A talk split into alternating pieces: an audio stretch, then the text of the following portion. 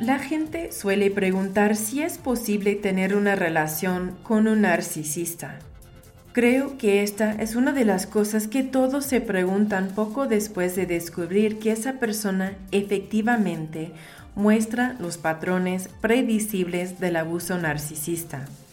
La respuesta corta es sí, sí puedes, pero a un costo tremendo. Es mejor preguntarte, ¿Cuánto estás dispuesto a sacrificar para mantener a flote esa relación? Esa pregunta te devuelve el poder de elección. En este episodio voy a mencionar tres parámetros relacionados a este tema de querer permanecer en relaciones con abusadores y manipuladores. Número 1. Lo ideal es el contacto cero.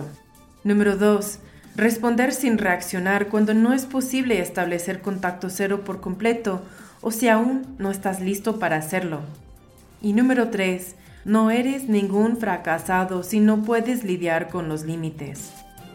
Soy Meredith Miller y estás escuchando el podcast de Inner Integration, donde encontrarás las herramientas y mentalidades necesarias para sanarte a ti mismo luego del abuso narcisista. Comenzando al punto número uno. A estas alturas, de seguro ya has escuchado hablar del contacto cero y de la importancia que tiene establecer este límite luego del abuso.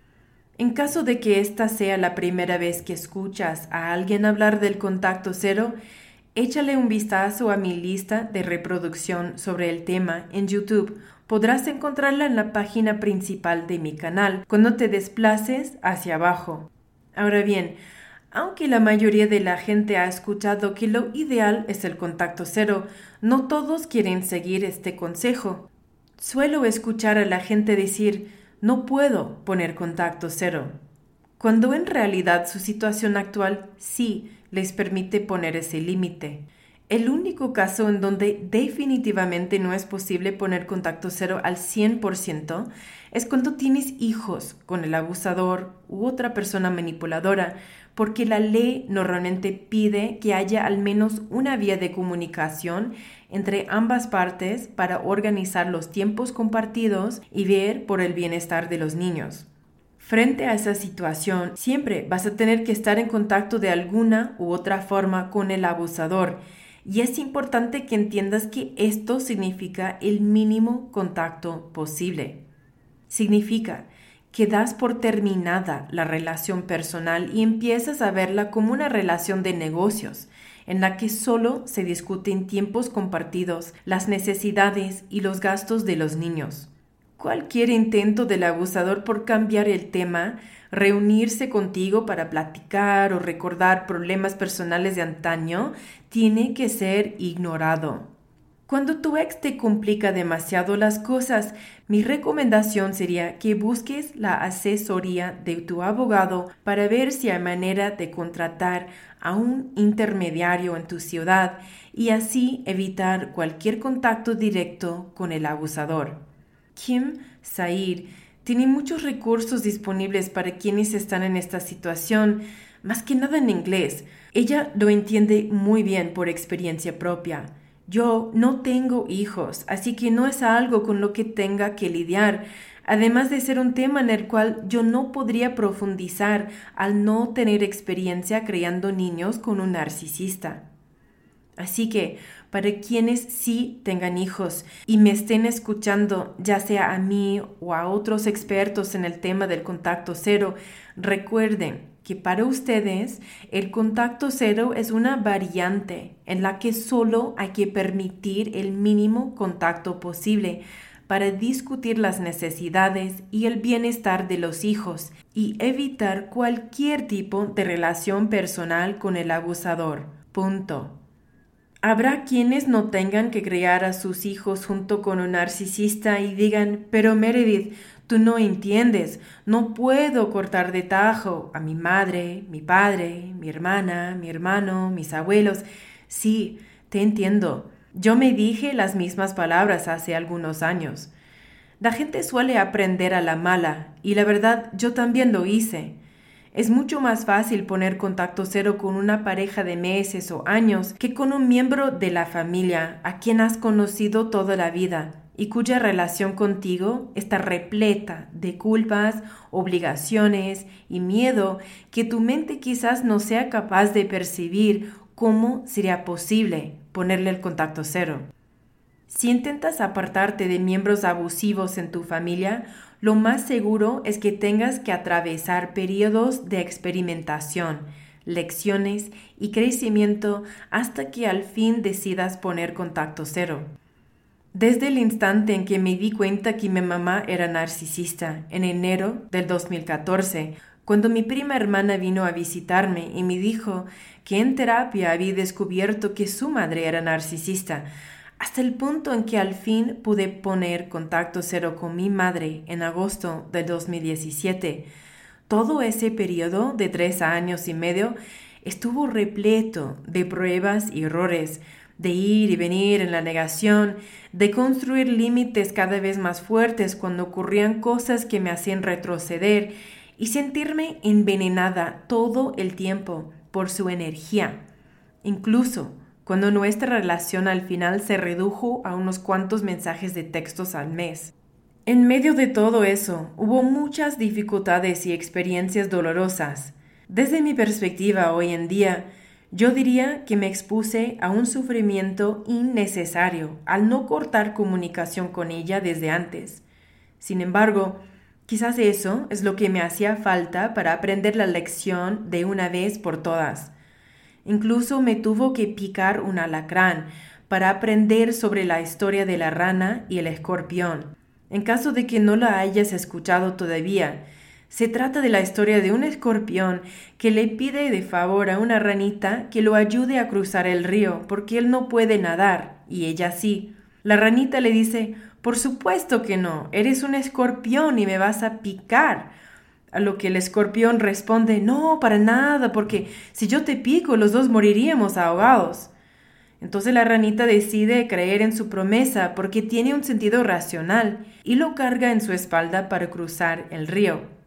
Por supuesto que el escorpión pica a la rana a la mitad del camino porque esa es la naturaleza de un animal ponzoñoso.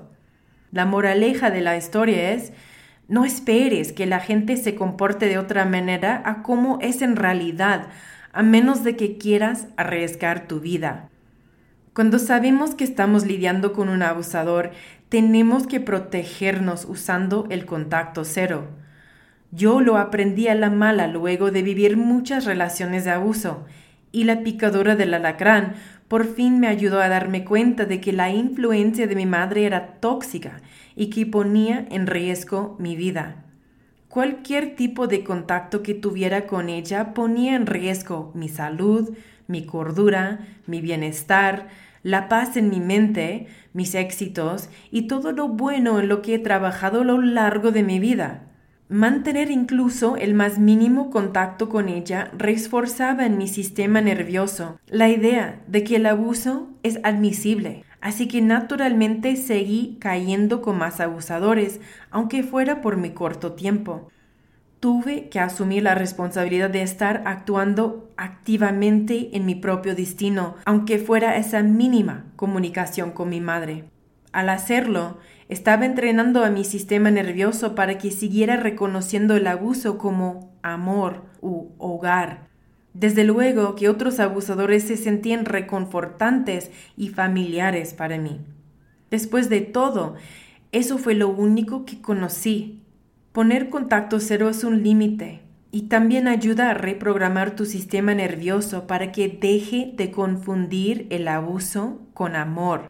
La única forma de enseñarle a tu subconsciente la diferencia entre ambas cosas es acabar con todas las relaciones que tengas con gente que abusa de ti.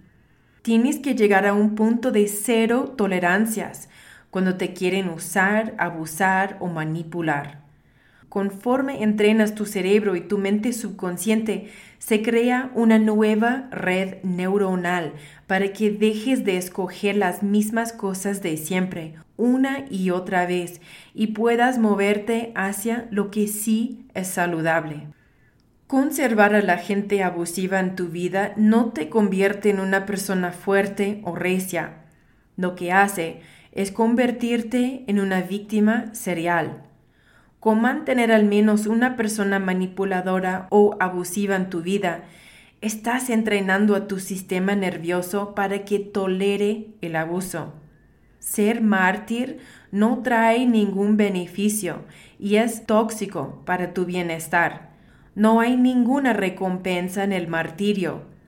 No te convertirás en santo ni en buena persona si sigues tolerando a un pariente abusivo solo porque es parte de la familia o a un amigo abusivo solo porque no tiene a nadie más que a ti, o a una pareja abusiva solo porque es buena causando lástimas. Cuando sabes que estás lidiando con un manipulador o abusador y eliges conservar esa relación, eso te convierte en su cómplice. Hablamos de una relación inevitablemente dañina cuando alguien no se responsabiliza de sus actos. Alguien se la pasa culpando a los demás. Alguien elige quedarse callado cuando afloran sentimientos importantes o temas relevantes. Alguien te hace sentir menos para sentirse mejor consigo mismo. Alguien te roba la energía vital cuando incluso la más mínima charla te deja exhausto. Alguien minimiza o subestima tus éxitos y tu felicidad. Alguien te transfiere sus inseguridades usando la triangulación. Alguien se la pasa provocando tus emociones porque lo único que quiere es ver cómo reaccionas, que es el suministro narcisista. Cuando intentas conservar este tipo de relaciones, lo estás haciendo a expensas de tu autovalor, tu salud, tu cordura, tu paz, tu éxito, tu sentido del yo. Llegará el punto en el que tengas que ponerle pausa a todo y preguntarte, ¿cuánto más de mi vida estoy dispuesto a seguir sacrificando? Ahora bien, si estás pensando que va a llegar el día donde puedas platicar con el abusador para abrirle los ojos y mostrarle con argumentos lógicos y racionales que hay algo muy grave en su comportamiento, para que empiece a cambiar, solo te estás engañando tú mismo. Ese es el vínculo traumático que te está poniendo una y otra vez en situaciones riesgosas. El contacto cero es ideal para que tú mismo dejes de traumatizarte de nuevo. Cuanto más abuso toleres, más complejo será el estrés postraumático y más tiempo te llevará a recuperarte de él. Hablo por experiencia propia. Tuve que aprender a la mala atravesando nueve o diez relaciones de abuso en los últimos 20 años de mi vida adulta. Y encima de eso, los jefes, compañeros de trabajo y negocios, amigos y otros abusadores que aparecieron de repente en mi vida porque yo aún no aprendía la lección que se originó en mi familia. ¿Cómo desearía que esta información hubiera estado disponible para mí en aquel entonces? Me hubiera ahorrado muchos traumas y bastantes años de recuperación. Es exactamente por eso que pongo a tu disposición esta información, para ayudarte a que seas tú mismo quien se salve y no tenga que atravesar lo mismo. Si quieres poner contacto cero y a algo que aún te lo impide, pregúntate lo siguiente. ¿Cuántos años más de tu vida estás dispuesto a sacrificar por alguien que definitivamente no se preocupa por ti? O peor aún, que pretende hacerlo, pero sus patrones de comportamiento muestran lo contrario. Poner contacto cero te empodera porque te ayuda a hacerte responsable de tus propias decisiones en la vida. Cuando sabes que estás lidiando con un manipulador o un abusador y eliges continuar con la relación, estás participando activamente en tu propio fracaso, en tu enfermedad, tu locura, tu derrotismo, tu pérdida de identidad y tu propio sufrimiento. Estamos dispuestos a hacer esto cuando no nos amamos ni nos valoramos lo suficiente. Si te sientes identificado con lo que acabo de decir, entonces tu trabajo será radicalizar tu autocuidado para reconstruir tu autoamor, tu autovalor, tu autoconfianza y tu autoestima. Si necesitas ayuda con esto, te encantará mi curso, la serie sana de 12 semanas, que te llevará en una travesía de tres meses, donde desarrollarás prácticas fundamentales y muy importantes para el autocuidado, además de las mentalidades adecuadas para impulsarte hacia el éxito en tu recuperación después del abuso narcisista. Número 2. Responder sin reaccionar cuando no es posible establecer contacto cero por completo o si aún no estás listo para hacerlo. Si aún no encuentras el coraje suficiente para establecer contacto cero, o si tienes que criar tus hijos con un narcisista, o si estás pensando en renunciar porque trabajas con un narcisista, pero tienes que seguir ahí por un tiempo mientras te preparas para encontrar otro trabajo, entonces lo que tienes que hacer por ahora es dominar el arte de responder sin reaccionar. Incluso cuando ya eres capaz de poner el contacto cero, es una decisión difícil de tomar, por lo que normalmente la gente prefiere primero aprender a lidiar mejor con manipuladores y abusadores. Ahí es donde entra el responder sin reaccionar. Los narcisistas y la gente manipuladora buscan tus reacciones emocionales.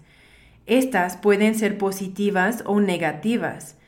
Sea cual fuere el caso, esta moneda energética y emocional llamada suministro narcisista o suplemento narcisista es lo que los alimenta y los fortalece.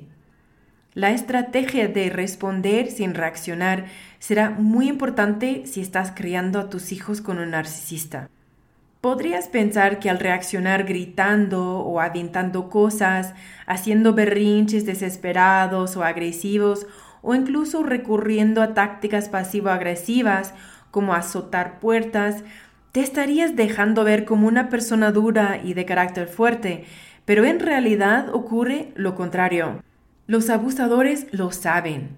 Saben que cuando aprietan tus botones pueden llevarte a reaccionar y hacerte ver como una persona enferma, desquiciada y abusiva. Para ellos son dos victorias en una. Esta es la trampa del abuso reactivo. Los abusadores harán que te preocupes más por tu reacción ante su abuso para que no cuestiones el abuso como tal. Usarán tu falta de integridad y autocontrol en tu contra. Tú no eres responsable del abuso pero sí eres 100% responsable de tus actos y esto incluye tu respuesta o tu reacción ante el abuso. Puedes culpar al narcisista las veces que quieras por haberte obligado a eso, pero estarías rebajándote al mismo nivel que ellos usando sus mismas frases. Tú hiciste que te pegara, tú me orillaste a engañarte. Responder sin reaccionar significa moverse a un plano completamente distinto. Se trata de escoger sabiamente. Es volverte 100% responsable de cómo te muestras ante el mundo. Significa tener el control sobre ti incluso cuando quieres perderlo. Es actuar en completa integridad con la persona que tú eres cuando alguien te invita a actuar fuera de tu integridad para meterte en problemas. Se trata de mostrarte ante la vida con tu poder y de no cederle ese poder a nadie más. En el instante que reaccionas, estás entregando tu poder, perdiste tu autocontrol, saliste de tu integridad. Este camino te hará sentir un profundo arrepentimiento y va a requerir mucho trabajo de autocompasión cuando te des cuenta de lo equivocado que estabas y de cuánto poder cediste. Responder sin reaccionar se trata de poner límites contigo que te permitan dejar de interiorizar las cosas que el narcisista dice o hace para que no caigas en sus planes. Tienes que entender que lo que ellos quieren es que pierdas el control. Quieren hacerte ver como el loco del cuento, como alguien desquiciado y desesperado, y entre más gente pueda ver tu reacción, mejor queda el narcisista mientras que tú acabas viéndote peor con los demás. Si es inevitable que tengas que lidiar con un narcisista, aprende a dominar tu respuesta para ahorrarte el caos emocional y el agotamiento energético. Aún así, mantener estos límites para lidiar con manipuladores y abusadores resulta agotador y podría detonar tus emociones. Pero si lo que quieres es minimizar el daño, tendrás que dominar tu respuesta. Entonces, ¿de qué se trata exactamente? Es muy parecido a la técnica de la piedra gris. Empiezas a sonar aburrido, poco interesante, desinteresado, sin ninguna opinión en particular, alejado de cualquier tipo de drama. Dejas de asumir la responsabilidad sobre sus sentimientos y sus problemas. Ya no caes en sus conversaciones diseñadas para provocarte. Ya no le muestras ninguna reacción emocional, ni negativa ni positiva, cuando dicen o hacen algo.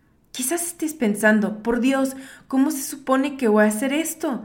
No tienes idea de los alcances que tienen para hacerme reaccionar de alguna u otra forma. Lo entiendo, y es justo por eso que no es fácil de lograr. Si fuera tan sencillo, todo el mundo lo estaría haciendo. La intención de este trabajo es que te domines a ti mismo, y esto implica una ardua labor. Recuerda que ellos se van a enojar cuando dejen de recibir el suministro narcisista que obtenían a costa de tus reacciones. Te van a decir que eres frío, abusivo, desinteresado, condescendente y muchas cosas más. Está bien, actúa como si no te importara. Ni siquiera le prestes atención. Las cosas que digan de ti no reflejan quién eres tú realmente. Solo te lo dicen para provocar alguna reacción en ti. De seguro van a subir de tono en sus intentos para provocarte, pero tienes que mantenerte firme en tu juego. Contente por dentro y no cedas. A veces podrás utilizar frases para desviar sus ataques como, hmm, qué interesante. O, puede ser, es probable, es posible, quizás, lamento que te sientas así, etc. Si se enojan y empiezan a insultarte, podrías decir cosas como, por lo visto estás enojado y yo no estoy dispuesto a tolerar este trato, así que mejor me voy, o me voy a colgar si están hablando por teléfono, para cuando te sientas listo y podamos seguir platicando como adultos sobre el tema. A veces lo mejor que puedes hacer es guardar silencio, ignorarlos colgarles o alejarte de ellos, en especial cuando no se detienen o deciden ignorar tu límite. A veces querrás redirigirles su responsabilidad cuando se victimicen sobre algo que no tiene nada que ver contigo. Después decir, eso suena frustrante. ¿Qué piensas hacerle al respecto? O quizás se trate de alguien que solo se la pasa quejándose de la vida y vomita sus dramas y toxicidad contigo una y otra vez para extraer suministro narcisista en forma de simpatía, lo cual resulta muy cansado. Podrías decirles algo como, lamento mucho que estés sufriendo, debo seguir trabajando, espero que te mejores. Tienes que estar dispuesto a alejarte o a colgar el teléfono si deciden ignorar tu límite para seguir con sus berrinches o si intentan hacer que te quedes ahí como un bote de basura. O quizás se trate de alguien en tu familia que te marca para chismear sobre otros miembros de la familia o para compartir contigo sus problemas de salud con lujo de detalle. Lo que puedes hacer es interrumpirlos diciendo, la verdad es que no quiero seguir escuchando nada sobre eso. Si quieres hablar de otra cosa, adelante, pero si no, mejor me voy. No olvides que tu capacidad para dominar el arte de responder en vez de reaccionar no implica que el abusador o manipulador va a dejar de hacer las cosas que siempre hace. Seguirá intentando con otras tácticas para ver si encuentra algo por ahí con lo que pueda apretar tus botones. Siempre vas a tener que lidiar con estos límites, practicando una especie de tai chi energético y verbal con tal de mantener la relación, lo cual resulta agotador. Es inevitable que llegue el día donde tengas tus defensas bajas, tropieces y reacciones. Está bien, perdónate y fortalece tus límites de inmediato. Usa estas experiencias como recordatorio de lo tóxica que es esa relación para tu vida. Deja que sirvan para que abras los ojos y que te des cuenta que quizás llegó la hora de poner límites definitivos como el contacto cero. Aunque estás aprendiendo a no interiorizar las cosas que dicen o hacen los abusadores y dejar de reaccionar ante ellas, de cualquier forma acabarás sintiéndolas. Lo que vas a aprender es a controlar perfectamente tus expresiones faciales para no mostrar ninguna reacción emocional en ese instante. Pero tan pronto que estés en un lugar seguro y privado, tienes que darte un tiempo para procesar tus emociones. Se te van a juntar muchas emociones por procesar, lo cual habla de un arduo trabajo. Y si el contacto con esa persona es frecuente, siempre vas a tener que estar apartando tu tiempo y tu energía para procesar todas esas emociones. Espero que en algún punto tú mismo te des cuenta de la cantidad de tiempo y energía que estás desperdiciando, de toda esa energía emocional que podrías estar aprovechando para disfrutar tu vida, para aprender algo nuevo, explorar cosas nuevas, amarte a ti y a los demás, llegar a nuevos niveles de éxito que jamás creíste posible alcanzar. Es importante recordar que menos de que te veas forzado legalmente a tener contacto mínimo para coordinar los tiempos de convivencia con los hijos, tú estás escogiendo permanecer en contacto con esa persona. Los límites de responder sin reaccionar te ayudarán mucho, pero vas a seguir dando vueltas y vueltas como hámster en tu rueda, gastando tiempo y energía sin llegar a ningún lado. Por esto es que responder sin reaccionar sirve mejor para lidiar con situaciones temporales, hasta que puedas poner contacto cero. Número 3. No eres ningún fracasado si no puedes lidiar con los límites. Esto es algo difícil de aceptar. Si eliges permanecer en contacto con alguien abusivo, y recuerda que esto significa cualquier persona que no sea el padre o la madre de tus hijos, con quien podrías estar legalmente obligado a tener contacto, el resultado va a ser siempre el mismo terminarás colapsando por completo. Esto es normal porque eres ser humano. Los abusadores te llevan al límite, incluso cuando estás haciendo un buen trabajo respondiendo sin reaccionar. La mayoría de ellos tarde o temprano acaba haciendo algo irremediable. A veces, no es algo que ellos te digan o te hagan directamente. Podría tratarse de una crisis de vida que atraviesas y te saca de tu rutina obligándote a ver la cruda realidad que te negabas a ver de frente, como la picadura de un alacrán. Es inevitable tropezar en tus intentos por ponerle límites a la gente abusiva, porque estás lidiando con máquinas demoledoras de límites. Es su superpoder y es lo que mejor saben hacer. Siempre están pensando en formas nuevas y creativas para provocarte. Te atrapan en un descuido o cuando te sientes débil, incluso en los momentos donde tu atención no es plena porque estás distraído con otros factores estresantes de la vida. Cuando tropieces, porque seguro te va a pasar, recuérdate que no eres ningún fracasado si no puedes lidiar con los límites. Cuando estés en ese punto, te recomiendo referirte al punto número uno. Lo ideal es el contacto cero. Voy a leerte una nota de voz de cuatro minutos que grabé una noche mientras estaba en mi cama el 10 de junio del 2017, tan solo dos meses antes de haber establecido contacto cero con mi madre y cerca del final de mi recuperación de la picadura del alacrán. Por desgracia, no es el audio original y no tendrá la crudeza emocional porque lo grabé en inglés, así que lo voy a grabar en español para ti. Decidí compartirlo contigo porque sé que te vas a sentir identificado. No eres ningún fracasado si no puedes lidiar con los límites que le pones a una persona tóxica. A veces no puedes. A veces llegas a un punto donde te das cuenta que no tienes las fuerzas para seguir peleando contra eso. Y ya estás harto de seguir batallando. Tu lucha es distinta. Tu lucha tiene un propósito y un significado hay algo que puedes ganar en vez de desperdiciar tu tiempo y tu energía peleando por algo que nunca vas a alcanzar. Literalmente no tienes ningún poder frente a eso. Te das cuenta cuando intentas lidiar con los límites una y otra vez y ves que no funciona. Hay muchos tipos de daño colateral, generalmente, a menos de que esa persona no haya estado vinculado con nadie en tu vida. Pero si hablamos de miembros de la familia, entonces siempre habrá un daño colateral. Esto va a provocar ondas expansivas. Ese es el punto sin regreso, el que cambia todo por completo. La gente intentará convencerte de que eres un fracasado o de que hay algo mal en ti. Tú no fallaste, tú ganaste, porque recuperaste las riendas de tu destino y las pusiste en tus manos.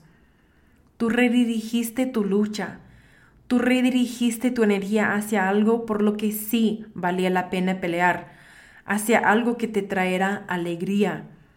En vez de estar sufriendo y batallando, sintiéndote cansado, exhausto, confundido y destrozado, ya basta con eso. A veces simplemente llegamos al punto donde tenemos que dejar de oponer resistencia, ¿Estás luchando por algo en tu vida que consideres una causa perdida? Hay cosas por las que sí vale la pena luchar y hay otras en las que solo estamos desperdiciando nuestra valiosa energía. Si escogemos mal, nos quedamos estancados, incapaces de salir adelante ni de crecer en la vida por seguir tirando nuestras energías en el vacío que representa una causa perdida.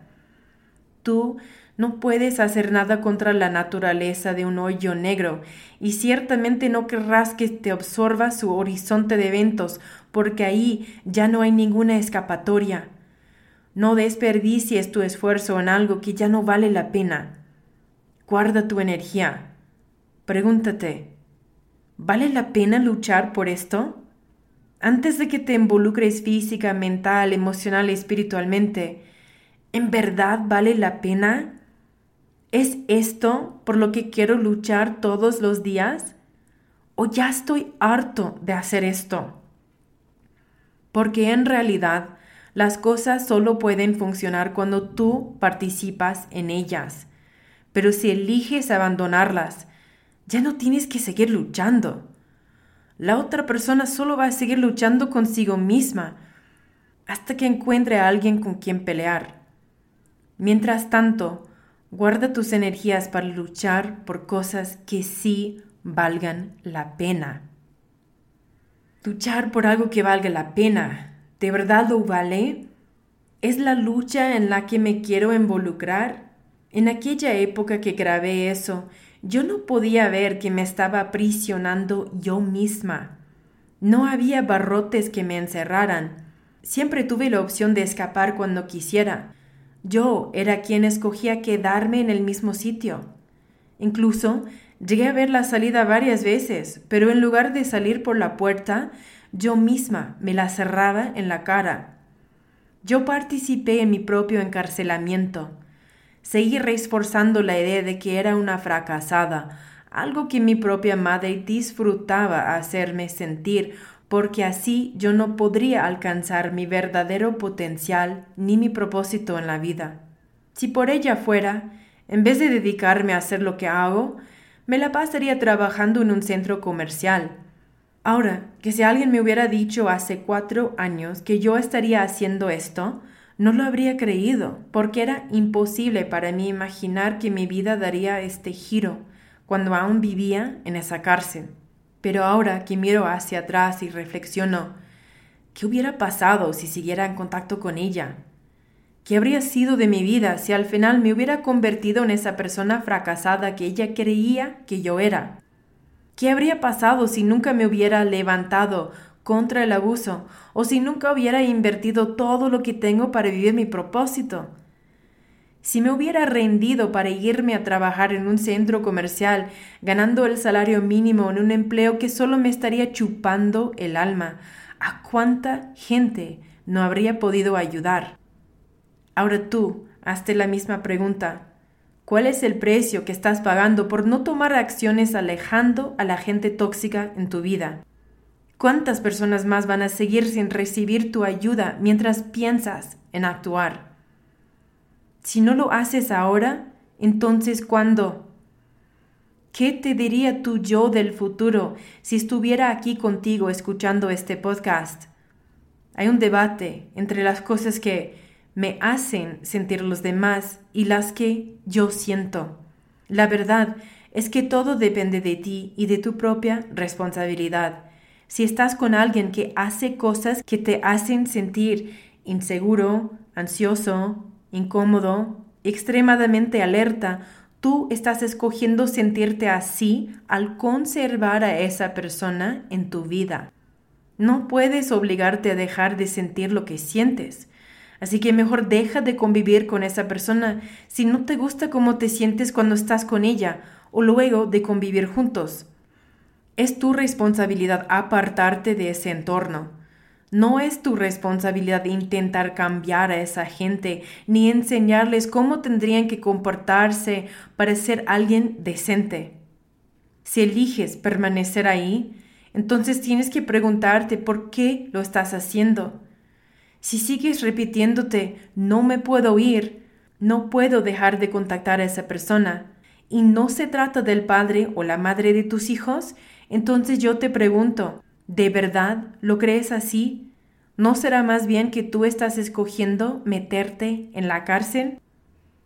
No tiene por qué ser hoy, mañana o esta semana. A lo mejor necesites tiempo. Tienes que planear cómo escapar. Tienes que tomar acciones al respecto y esto podría llevarte tiempo. Ok, entonces ponle fecha y actúa acorde a este objetivo, lo cual es muy distinto a seguir atrapado en lo mismo, repitiéndote que no puedes escapar. Si te fijas, este debate se reduce a que tú mismo te preguntes, ¿estoy creando mi propia cárcel? Cuando te haces responsable de tus propios actos, dejas de ser una víctima. Es entonces que te conviertes en sobreviviente. Sé que a veces mis consejos pueden ser muy duros. Estoy segura que a veces es algo difícil de escuchar, también creo que es esto lo que atrae a ciertas personas a mi contenido, porque saben que lo que digo no está maquillado. Tampoco pretendo que la gente se quede siendo víctima, ni mucho menos mimarlos, ni ayudarlos a que sigan hablando y hablando del narcisista sin asumir su propia responsabilidad, porque ahí está tu poder. Mi consejo viene derecho y al grano para que puedas llegar al núcleo de los problemas y tomes acciones certeras que te transformen a ti y a tu vida después del abuso.